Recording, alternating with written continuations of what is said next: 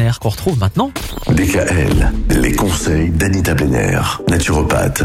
Anita, vous êtes naturopathe. On rappelle que vous avez deux cabinets, un à Mulhouse, un autre à Célesta. Célesta, vous êtes dans le centre Omniscience, qui d'ailleurs va ouvrir ses portes ce samedi, de manière Oui. à ce que tout le monde puisse découvrir ce très beau lieu qui a quoi un an maintenant? Oui, un peu plus d'un an. Et effectivement, j'animerai une conférence sur l'immunité euh, à 14h.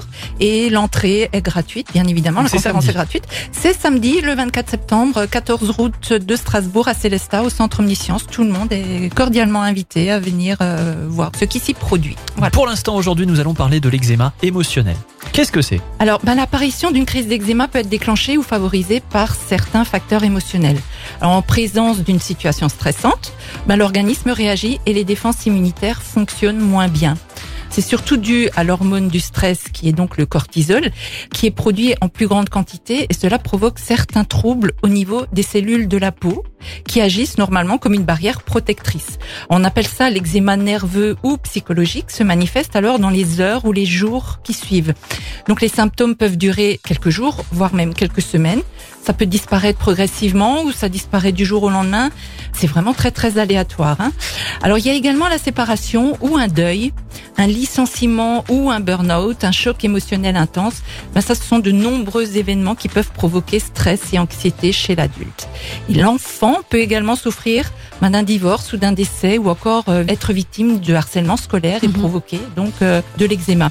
Alors les bébés en font également les frais. Moi je me souviens d'un de mes enfants qui a déclenché un eczéma à l'âge de trois mois, pile poil au moment où je reprenais le travail et que je devais le laisser à une nounou.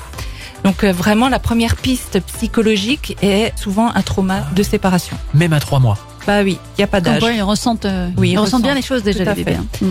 Et donc ça peut être une séparation avec un conjoint, un enfant, une maison ou lors d'un déménagement, mais c'est souvent suite à un trauma de séparation que la peau réagit. Et elle réagit également en cas de frustration non exprimée ou quand quelque chose ou quelqu'un vous irrite. Ça peut même être tourné envers soi quand on agit à l'encontre de nos valeurs, par exemple.